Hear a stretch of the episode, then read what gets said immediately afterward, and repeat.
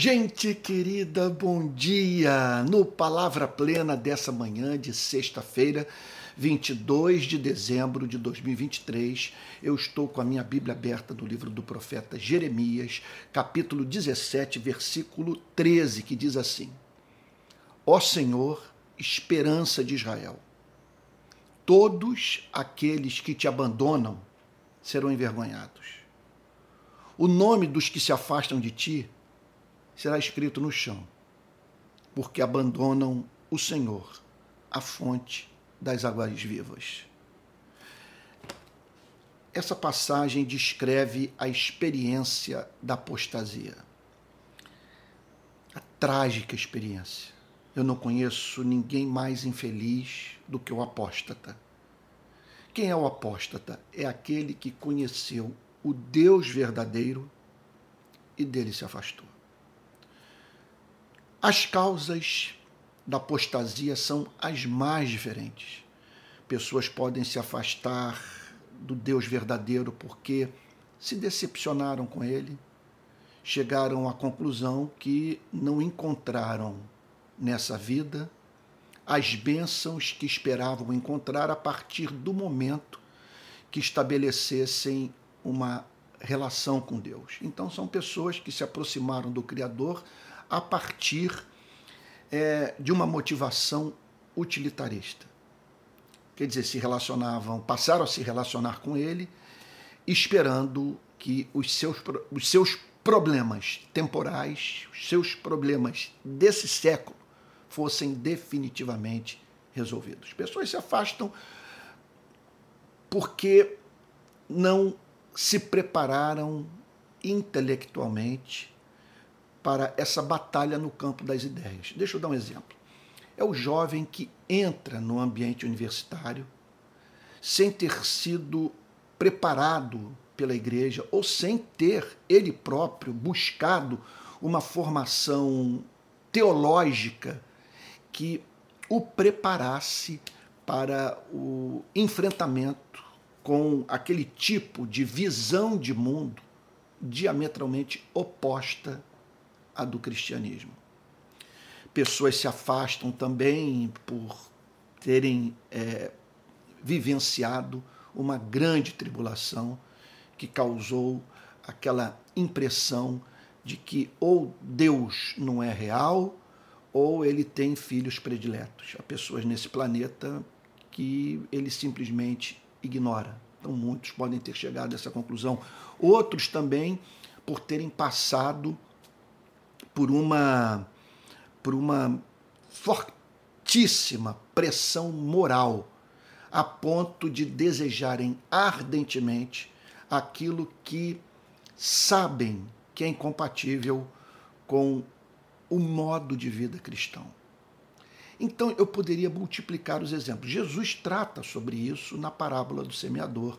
Ele fala de pessoas que se aproximaram do evangelho, mas assim tomadas de uma impressionante aparência de felicidade, com muita alegria, mas por não terem raízes em si mesmas, em vindo a tribulação, essas mesmas pessoas se escandalizaram é, em razão é, em, em, em razão da palavra não ter se tornado o centro de suas vidas, o seu maior amor. Na verdade, esse é o motivo principal. A raiz de tudo é essa falta de amor por Deus e de amor pela sua verdade.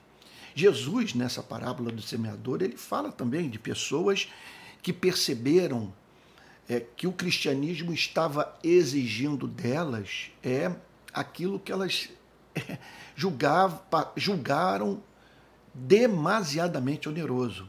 Sim, é pessoas que se envolveram com a ética cristã, passaram a se relacionar com Cristo, consequentemente, com a vontade de Cristo revelada no seu evangelho, e aí então se viram numa numa situação em que claramente a, a palavra de Cristo as forçava a tomar uma decisão profundamente custosa, de terem, abrir, de terem que abrir mão de algo que lhes era muito caro.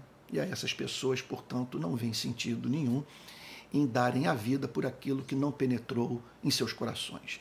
Mas hoje eu gostaria de falar sobre é, os sinais não percebidos da apostasia. Essa palavra, essa passagem fala sobre apostasia. Agora, se levarmos em consideração o contexto do livro de Jeremias, sabe? Jeremias capítulo 17, versículo 13, está falando de pessoas que mantiveram uma aparência de piedade, continuavam frequentando o templo, é, declarando acreditar em Deus, contudo haviam se afastado dele. E Jeremias é muito contundente. Ele diz o seguinte: olha, os, aqueles que te abandonam serão envergonhados. Descobrirão que no ato da apostasia não encontraram aquilo que buscavam. O nome dos que se afastam de ti será escrito no chão. Essas pessoas, portanto, serão é, ignoradas se tornarão é, desprezíveis. Porque simplesmente, olha, nós temos que pensar nisso. A gente costuma falar sobre é, um amor inconsciente por Deus. Que há pessoas que, que, que são cristãs e que não sabem. Olha, o cristianismo não dá esperança para pessoas que ignoram o seu Criador. Porque veja só, como você pode ter sido criado por um ser, veja, absolutamente amável, e que não apenas o criou, mas preserva a sua vida, e você o ignorar, de você não ver motivo nenhum para o adorar, para fazer o bem para a sua glória. E como considerar prática do bem? Sabe, aquela dedicação ao próximo que não tem Deus como vínculo. Olha, que cônjuge espera encontrar numa relação de casamento, sabe, alguém que é um bom provedor, ou então, eh, eh, sabe, cuida da casa, sei lá, é, se preocupa com, com o jardim, com a camisa, é, com a calça, quer dizer, faz bons pratos de comida quando encontra-se em adultério. Que mulher espera encontrar isso na vida de um homem? Que homem espera encontrar isso na vida de uma mulher? O básico da relação está errado. Contudo, há práticas compensatórias, sabe? E que, contudo, é, é, não satisfazem aquele que se sente traído. Agora, quando esse afastamento ele, ele não é declarado, quando não significa uma ruptura radical a ponto daquele que se afastou do Criador ser levado a dizer: olha, eu rompi com o cristianismo. Eu não quero mais papo com Deus, com igreja, com Bíblia, com nada. Sabe? Quando que esse afastamento, sabe, ele, ele, ele se dá enquanto essa mesma pessoa frequenta o templo. É para, é para esse tipo de apostasia que eu gostaria de chamar a sua atenção no Palavra Plena de hoje. Então, eu gost... é, é, é minha intenção apresentar cinco sinais evidentes de que ocorreu uma apostasia na vida daquele que, apesar de tudo, continua envolvido com a instituição religiosa. Olha só, um sinal evidente é a perda do temor. Você continua na igreja, contudo, com práticas profundamente ofensivas aos valores do cristianismo. Então, esse é um sinal de apostasia. Você quer dizer, perdeu o respeito por Deus. Sabe? Você não temer mais ser disciplinado por Deus. De, quer dizer, de você associar o profano ao sagrado. Não há nada mais detestável aos olhos de Deus do que uma pessoa manter uma aparência de piedade e, contudo, viver da forma mais ofensiva ao caráter do Criador. Segundo sinal é a perda da alegria em Deus. Olha, esse sinal ele pode estar presente naquele que está passando por um deserto espiritual. Nasceu de novo, seu coração é de Cristo, mas encontra-se num momento de esfriamento na sua relação com Deus. Agora, ele pode se fazer presente na vida daquele que, que, que, que se afastou sem o perceber. Ele simplesmente pensar no Criador, no seu caráter, nas suas promessas, na pessoa de Cristo, na obra do Espírito Santo, na revelação da verdade. Veja, não comunica mais alegria à sua vida. Ele não sabe o que significa o nome de Jesus emergir na sua consciência subitamente, dirigindo o carro, na fila de um banco, sei lá, andando na rua, e essa pessoa ser tomada da mais profunda doçura, associada àquilo que a Bíblia chama de alegria no Espírito Santo. É aquela alegria espiritualmente provocada pelo Espírito de Deus. Olha só, é um terceiro sinal de apostasia é a perda do interesse pela evangelização do mundo. Quando você não se preocupa mais em levar parentes e amigos a Cristo. Isso é um sinal de uma apostasia não percebida. Porque, veja só, se você se diz cristão, a ponto de declarar que estava morto e reviveu, perdido e foi achado? Como que você vai privar aqueles com os quais se relacionam do conhecimento de Cristo e de não se interessar em livrar a, a, a esses desse estado de perdição e morte espiritual? Então, olha, esse é um sinal que pode, veja, estar presente na vida daquele que está passando pelo que eu já falei, esfriamento espiritual, mas que é, pode estar presente naquele que apostatou. Ele mantém uma relação com Deus e as motivações são as mais diferentes. Ele teme ter sua vida social inviabilizada, teme o castigo, sabe? Contudo, não, não revela nenhum sinal de vida. E um grande sinal de vida, sem a mínima dúvida, é o interesse de falar do amor de Deus que está em Cristo para aqueles que não se converteram ainda. Quarto lugar, um quarto sinal é a perda da comunhão íntima com Deus. Essa pessoa não separa mais tempo para oração.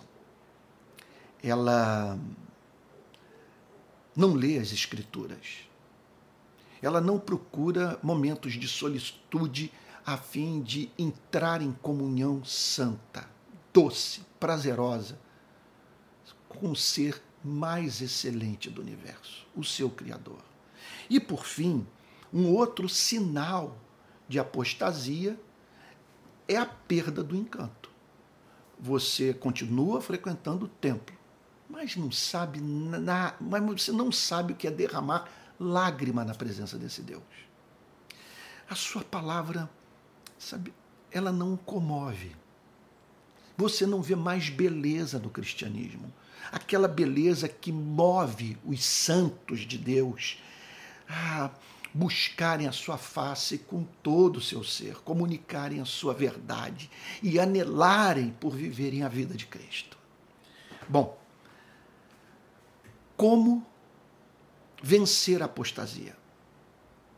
Essa é uma pergunta central quando nós lemos uma passagem como essa. Uma passagem que, que apresenta um futuro sombrio para o apóstata. Ela diz o seguinte: eles serão envergonhados. Sabe? O seu nome será escrito no chão. Como vencer a apostasia? Olha, muita coisa poderia ser dita sobre esse tema, quer dizer, muitas respostas oferecidas a essa pergunta. Agora, eu gostaria de me ater ao texto e dizer o seguinte: que você pode vencer a apostasia ao parar para pensar no que você está fazendo com a sua própria vida. O texto diz o seguinte: é claro que é uma passagem de advertência, é um chamado ao arrependimento. É, simplesmente Jeremias está chamando os apóstatas a retornarem para o seu Criador, para o seu Deus. Então ele diz o seguinte: Ó Senhor, esperança de Israel. Então, esse é o primeiro elemento que você tem que considerar da sua relação com Deus. Pergunta você. É, se você não está cultuando a Deus, você está cultuando ao quê? Se você não está servindo a Deus, você está servindo ao quê ou a quem? Agora, esperando encontrar é, que espécie de felicidade. Aqui está Jeremias dizendo: o Senhor é a esperança de Israel. Abrir mão da relação com Deus é abrir mão da esperança. Olha só, o grande fato sobre a sua e minha vida é que nós duramos pouco. Sabe? Todo coach honesto deveria virar-se para os seus alunos e dizer: olha, você sabe que a derrota é certa, que no final você vai morrer e que a morte pode apanhá-lo de surpresa, sua vida é incerta.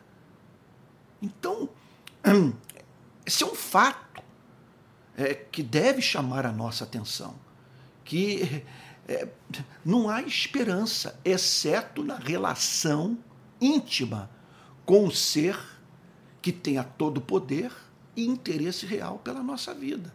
Sim, nós precisamos de um ser cujo poder seja maior do que o que está presente na vida de todos os adversários da nossa felicidade, a começar pelo adversário chamado morte. Agora, nós precisamos de um ser que use esse poder é, é em nosso favor, que tem interesse pela nossa vida, que nos ame. Nós precisamos, portanto, de um pastor. Jamais seremos felizes enquanto não estivermos habilitados a dizer: O Senhor é o meu pastor e nada me faltará. Em segundo lugar, é outra pergunta que você precisa responder que pode auxiliá-lo nesse nesse movimento de retorno a Deus, sabe, nesse despertamento da sua alma. Jeremias diz o seguinte: porque olha só, abandonam o Senhor a fonte das águas vivas. Aí que esse é outro, ponto que você tem que levar em consideração. Onde encontrar felicidade? Onde encontrar prazer? Olha, olha, como se privar de encontrar a Deus nas bênçãos da vida?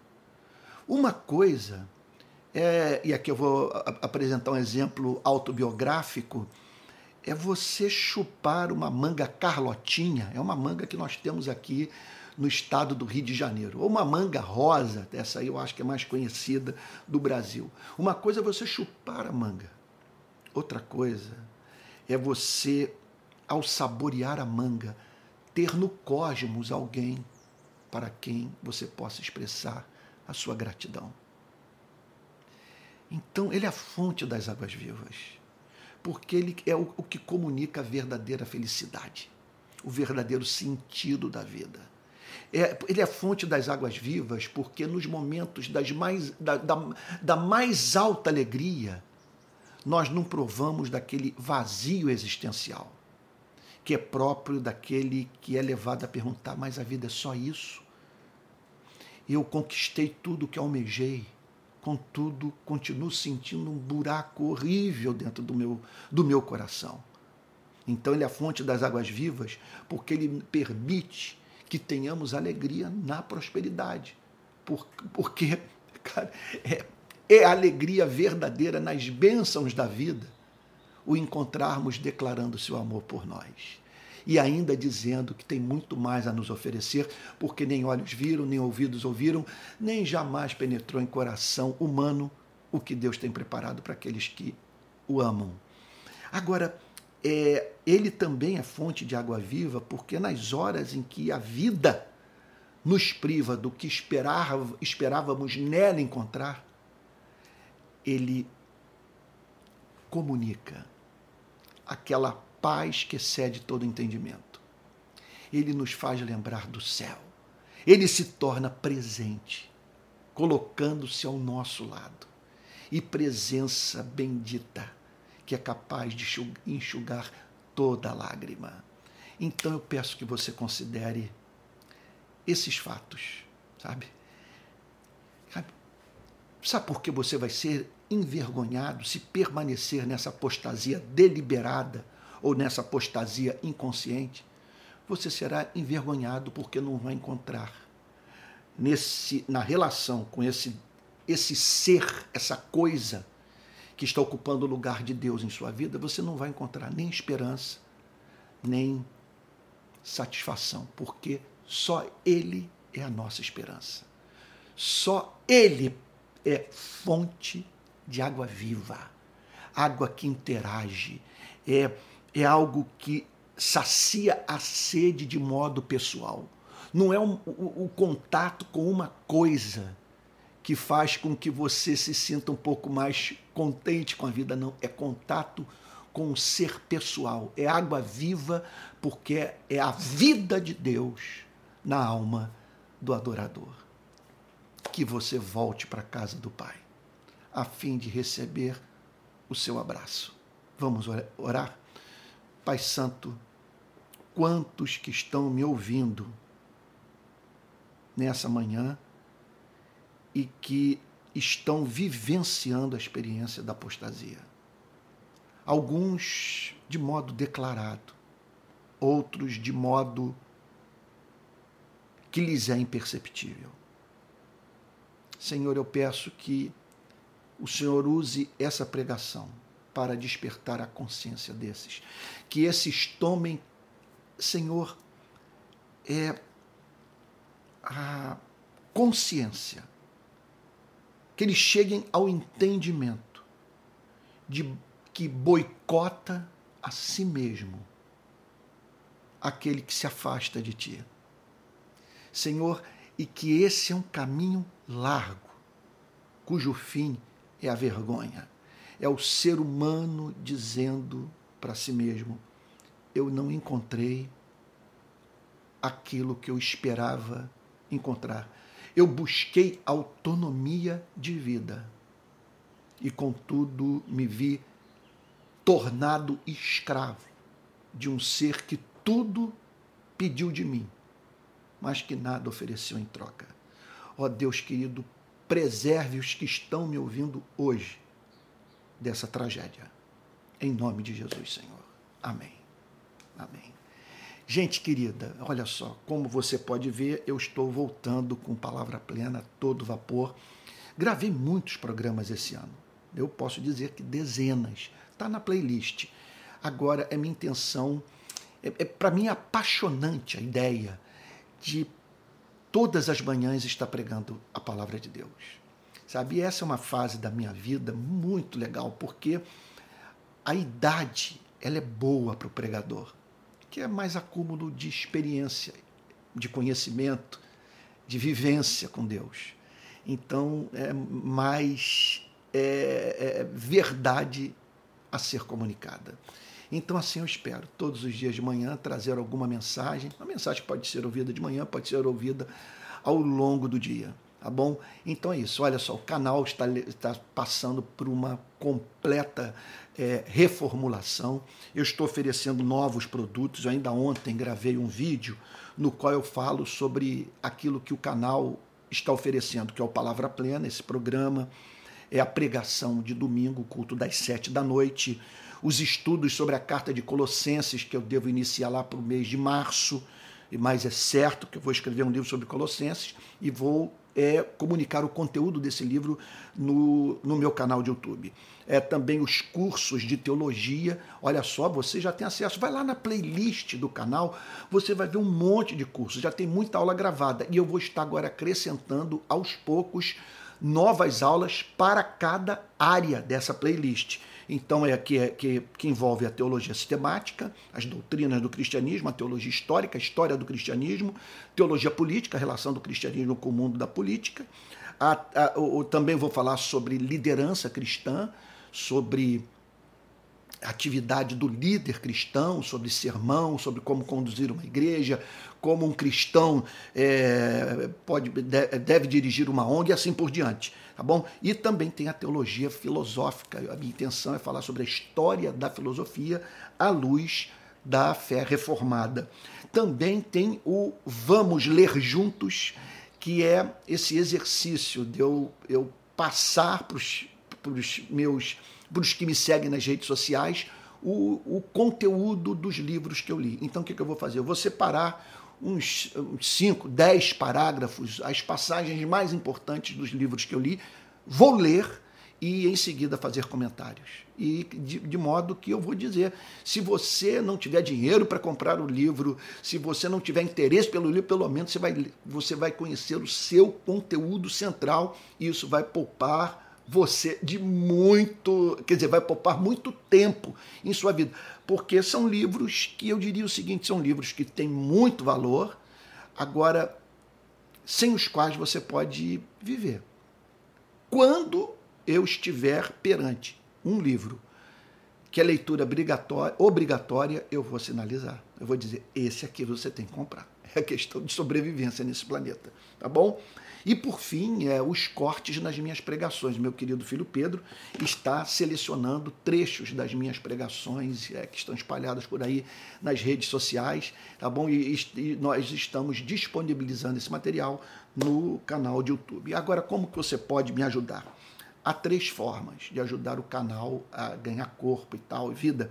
A primeira forma é, é você divulgando canal. Se você puder me ajudar, será ótimo. Outra é você se tornando membro. E há um, um, uma forma de você se tornar membro que faz com que você se torne mantenedor. Isso, para mim, é uma ajuda tremenda, porque eu deixei de ser pastor presbiteriano, a instituição presbiteriana que me mantinha não vai me manter mais a partir do mês que vem, e eu preciso manter esse trabalho de ensino. Então, essa é uma forma de você ajudar. Ou então a contribuição, que é por esse Pix, palavra plena gmail.com. Com isso, é claro, vai viabilizar a minha vida e o canal, eu vou poder aperfeiçoá-lo. Então, é, e, e, gradativamente oferecer o, o, melhor, tanto do ponto de vista do conteúdo, quanto do ponto de vista técnico, da transmissão em si, da imagem e som. Então, é isso. Tá? Olha, sexta-feira, véspera de Natal, que Deus o abençoe. Que você tenha o Natal repleto da presença de Jesus. E que no contato com seus parentes e amigos você exale o perfume de Cristo. E o que significa exalar o perfume de Cristo nesse Natal? Entre outras coisas, é não discutir sobre política. Faça isso, sabe? É não mexer no passado, sabe? É, é você oferecer para esses parentes e amigos uma memória sem registro, um coração sem amargura e assim, sabe, é, botar nesse Natal da sua família essa pitada de amor, de todos ao manterem contato com você, serem levados a dizer, cara, como que a presença dele fez bem a nossa vida nesse Natal. Que Deus abençoe, tá bom? E até o próximo Palavra Plena.